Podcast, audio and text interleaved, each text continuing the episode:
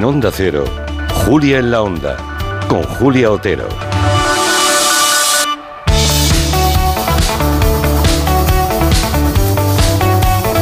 Bueno, pues aquí estamos en Roa de Duero, hablando desde el corazón de la denominación de origen Ribera del Duero. Y estamos muy bien acompañados, porque si le preguntas a cualquiera que conozca el mundo del vino, nuestro invitado es uno de los profesionales más reputados del sector. Por eso le han escogido varios años como el mejor bodeguero y el mejor enólogo de España. Esto es mucha responsabilidad, ¿eh, José Manuel? Enorme responsabilidad. Muy enorme, tienes que quedar aquí como un campeón ahora, ¿eh? Esperemos, esperemos. Bueno, estoy segura. Bueno, José Manuel es José Manuel Pérez Ovejas. Él es hijo y nieto de viticultores en Pedrosa de Duero, se llama.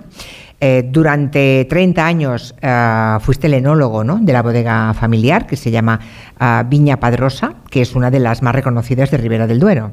Vale.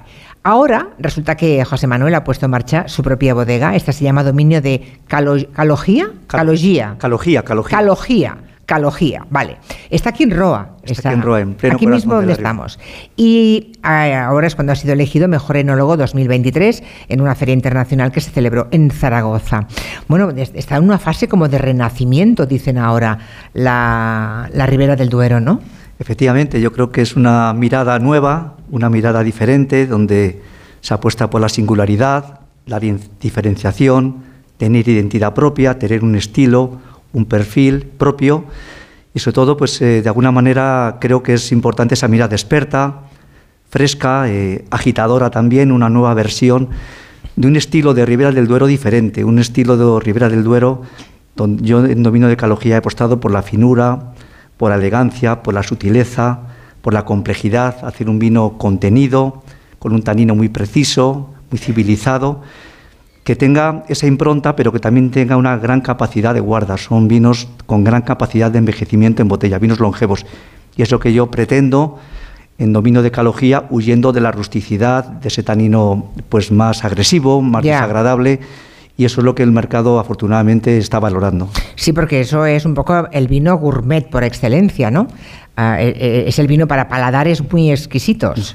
Su perfil, efectivamente, más internacional, donde desde el punto de vista de calidad, eh, desde el momento en que sale al mercado ya está el vino receptivo, receptivo está amable, un tanino sutil, eh, muy delicado, como comentaba anteriormente, ya para disfrutarlo. Pero es importante esa capacidad, esa maduración luego en botella, tienen esa frescura, ese equilibrio que nos lo da nuestro terruño. Yo elaboro vinos eh, genuinos que nos lo da la tierra, la ubicación, estamos en Roa, en pleno corazón del Duero, y tenemos ese microclima especial, un terruño eh, pues muy particular también y una amplitud térmica que nos da, nos permite conseguir esos grandes vinos de guarda.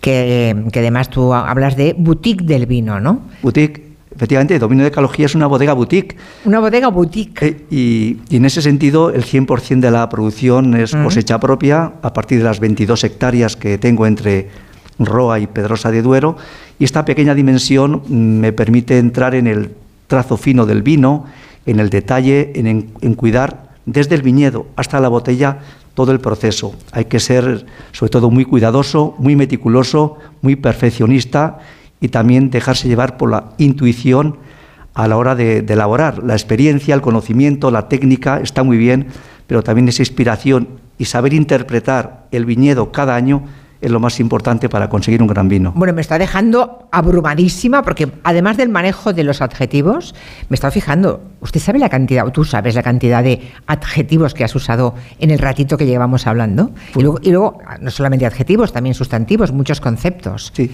Claro, o sea, es alguien, está clarísimo que estamos ante alguien que vive el vino como una forma, como una forma de vida. Efectivamente. Más allá pues de un negocio, ¿no? Tenido la gran suerte de nacer de una familia de, viticultores y bodegueros.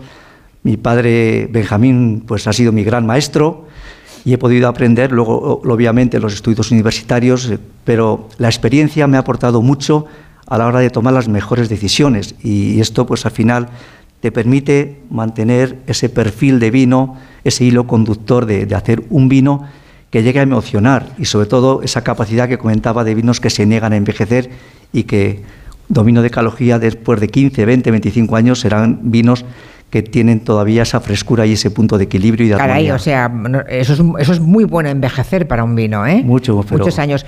Eh, ¿Puedo preguntar el precio? Porque claro, con todo lo que está contando eh, José Manuel Pérez Ovejas, mm, un dominio de calogía en cuanto puede estar en el mercado. Bueno, ahí, ahí, el vino creo que hay que valorarlo no solo por el precio, sino por el precio y placer que aporta. Ah, bueno, claro, solo faltaría, claro. La, emoción, dominio de calogía, pues parte de los en tienda de los 77 euros el dominio de calogía y luego elaboro 2.400 botellas del QB especial, del QBS, que bueno, se alcanza los 200 euros en, una tienda especializada en restaurantes más, pero yo lo valoro como, como emoción que, aporta y a la hora de, valorarlo, pues el mercado ha tenido una buena respuesta, una gran acogida de un vino que en muy poco tiempo se ha desarrollado en el mercado y ha tenido una grandísima aceptación, no solo en el mercado nacional, sino en el mercado internacional. Y además Calogía... ¿Dónde, dónde está vendiendo entonces, José Manuel? Pues, en el mercado internacional, ¿cuál es el país que es más cliente? Estados Unidos, México, Canadá. No me quiero imaginar en Estados Unidos descorchar una botella de dominio de calogía lo que debe costar, porque pues allí es carísimo el vino. Pues son ya 400, 500 eh, dólares. Y yo quise hacer un poco esa alusión de qué es calogía. Calogía deriva de calología, que es la disciplina que estudia la estética, la belleza.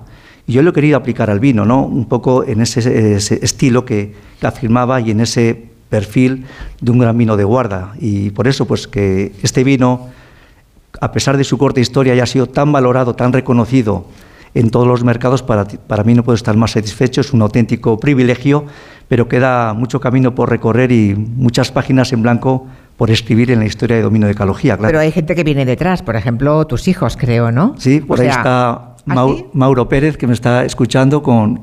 Hombre, Mauro, Mauro, hijo, bueno, nieto, nieto del abuelo Mauro, que fue el que arrancó la saga viticultora, ¿no? Exactamente. Además, Mauro, cuando le preguntan qué quiere ser de mayor, dice, yo quiero ser un enólogo, dice, pero de categoría. Como mi padre, ¿no? bueno, hay una historia familiar ahí que es casi un culebrón familiar, ¿no? Porque en su momento eran tres hermanos, pero, bueno, pero al final eh, el padre de nuestro invitado se desmarcó porque hubo una, pelea familiar. Esto es muy, muy, muy prototípico ¿no? de las herencias aquí en todas partes.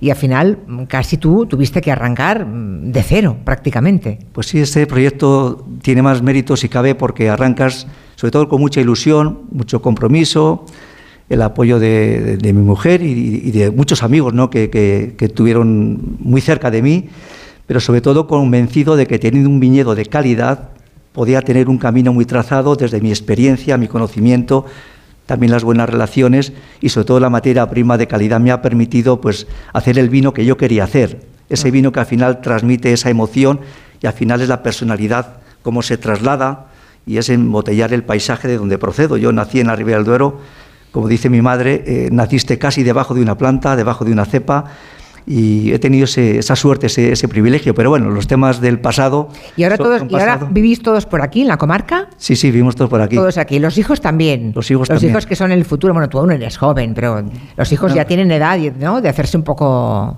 Sí, sí, son, tienen 15 años Mauro, Manuela tiene, tiene 20, están en fase de, de estudio. Es importante que tengan esa formación técnica, esa formación universitaria, que luego hay que desarrollar y hay que aplicarla a la viticultura y a la enología.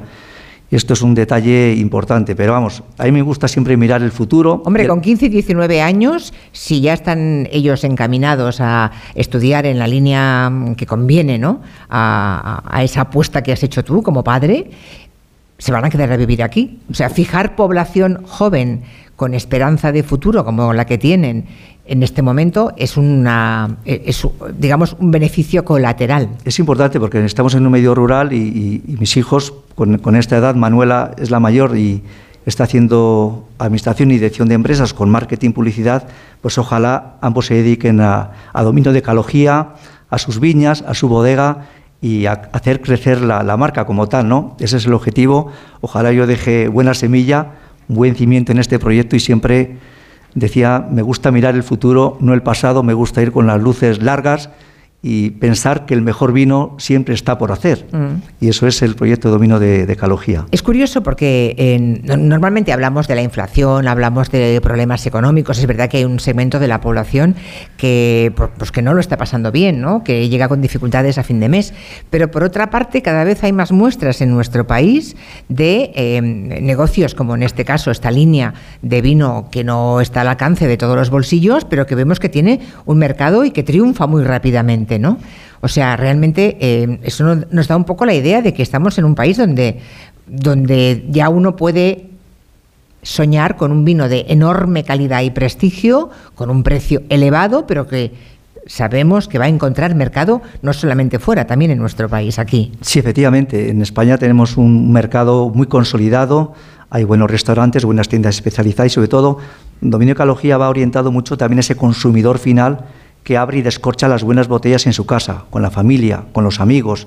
Y en ese sentido creo que tenemos, somos un país productor de vino, hay una gran cultura de vino, cada día creciente, y esto es importante, que nos anima pues, a, a seguir trabajando en esta, en esta dirección. Estamos en Ribera del Duero, la mejor zona vitivinícola del mundo, eh, somos unos privilegiados en ese sentido y, y, en esta zona hay grandes viticultores, grandes bodegueros, grandes profesionales y un gran camino que se ha recorrido, pero también el futuro es muy ilusionante y creo que desde el Consejo Regulador y todas las bodegas que conformamos casi ciento eh, perdón, 111. Perdón, 300, 300. 311. 300 bodegas inscritas, pues es importante el, esto que todos vamos unidos y, además conviviendo proyectos muy diferentes. ¿Quién nos lo iba a decir, no? Porque es que España hasta hace mm, relativamente poco era un país de, vinos peleones, ¿no?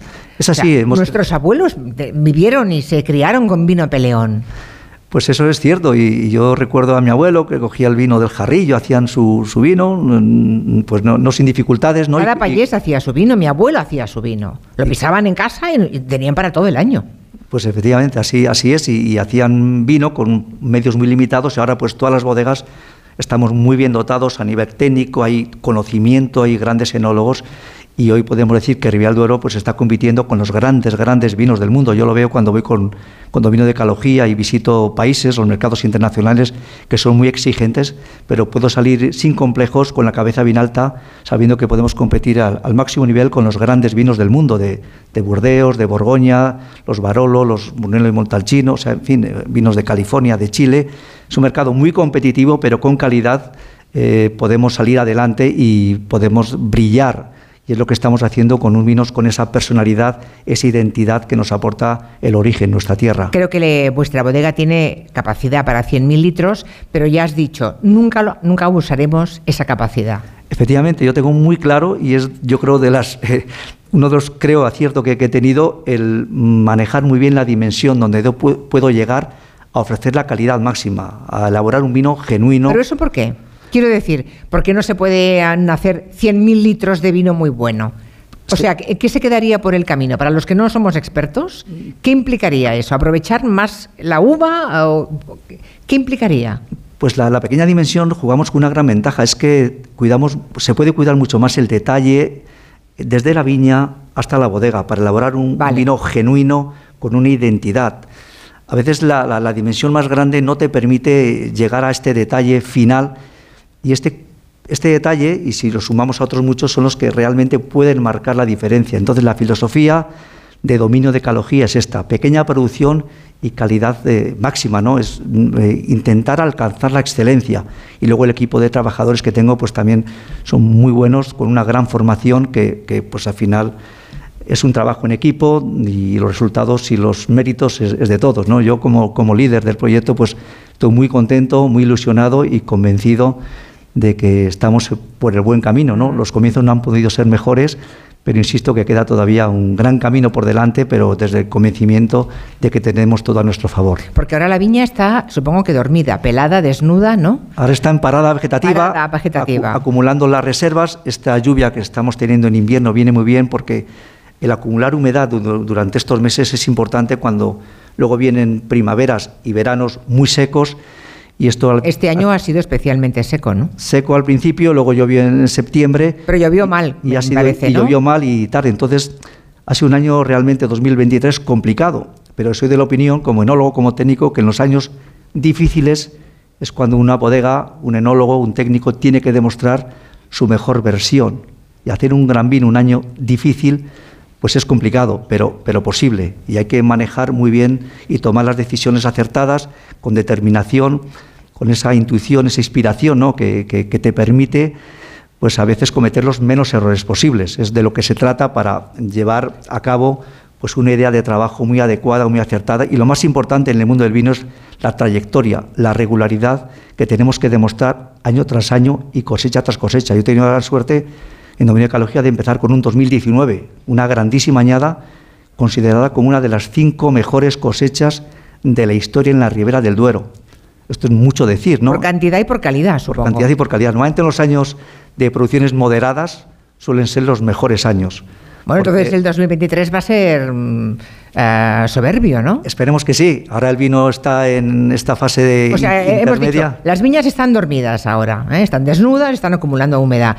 ¿Y el vino que salió de la última cosecha, ahora en qué fase está? Pues ya lo hemos metido en barricas y ahora está empezando a caminar ese camino que, que empieza en barricas, ahora tiene que permanecer durante 12, 14 meses en crianza y luego llegará el tiempo en botella, que es donde realmente el vino madura y alcanza esa redondez, ese equilibrio, esa armonía y esos taninos más precisos. Entonces es un proceso muy largo, desde que se vendimia, mes de septiembre, mes de octubre, hasta que ese vino sale al mercado, después de este periodo de crianza en barrica y en botella, pues queda todavía un proceso importante y hay que hacer un seguimiento muy de cerca para tomar decisiones de trasiegos, de en fin. Eh. Bueno, bueno, bueno, madre mía, qué menuda complejidad, ¿eh? Para, para otra, em, para otra em, entrevista. Empieza a parecerme barato que una botella cueste 200 euros, porque si, no, en serio, si uno empieza a pensar lo que hay detrás de cada una de esas botellas, y como no luego cada, cuan, cada cuánto pruebas tú. Yo pruebo José Manuel. Todos los días, todos los días pruebo vino. Todos los días. No, pero del que está eh, digamos, meciéndose en las pues, barricas? Prácticamente cada semana se hace un seguimiento, ver cómo evoluciona, ver cómo está el vino conduciéndose. En fin, ¿Y se puede hacer algo sobre la marcha según sí, el resultado? Se puede hacer algo. O sea, se puede... tu paladar te dice, ahora tengo que ¿Y qué, ¿Y qué, cosas hay que, se pueden hacer, por ejemplo? Bueno, pues hay que trasegar, hay que mover el vino, cuando el vino sale de barrica definitivamente para no volver a entrar, fechas de embotellado, en fin, hay correcciones. Eso se decide con el paladar, ¿eh? Con el paladar. Yo de las decisiones más importantes que tomo en la bodega es mediante cata. Tengo un excelente laboratorio analítico, pero prácticamente cuando tengo que decidir es mi paladar por el que me guío. Y eso pues lo ha aportado obviamente la, de experiencia de treinta y tantos años. Pero vamos, que si alguien no es tan experto como tú, tira del laboratorio técnico. Efectivamente. Porque el laboratorio, imagino que analizan y dicen tanto de esto, sí. tanto de lo otro, falta un poco de. No, no sé qué terminología se usa ahí. Es así, pues eh, es una apuesta precisamente por la autenticidad. Ya. Yo busco que el vino sea auténtico y la, huyendo de la línea comercial. Entonces, la, una línea comercial son buenos vinos, pero para mí hay un, un peldaño muy importante. Elaborar un buen vino en el, siglo XXI es fácil porque hay conocimiento, hay técnica y hay instalaciones. Elaborar un gran vino es muy difícil y ese peldaño que tenemos que subir es llegar a, a intentar alcanzar la excelencia.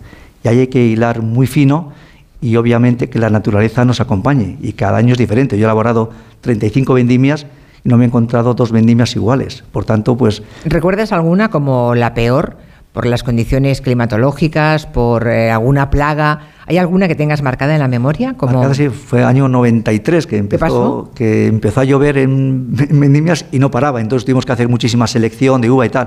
Y, y recuerdo las grandísimas cosechas, como fue 89, fue 2019, el primer año, fue 94, 95, las tengo todas grabadas en la retina y pruebo estos vinos de vez en cuando realmente me llegan a emocionar, es una auténtica satisfacción. Bueno, es fantástico charlar con José Manuel Pérez Ovejas, como ven podríamos mantener aquí una conversación de horas, pero hemos aprendido mucho de cómo él entiende el vino y de lo que significa dominio de ecología.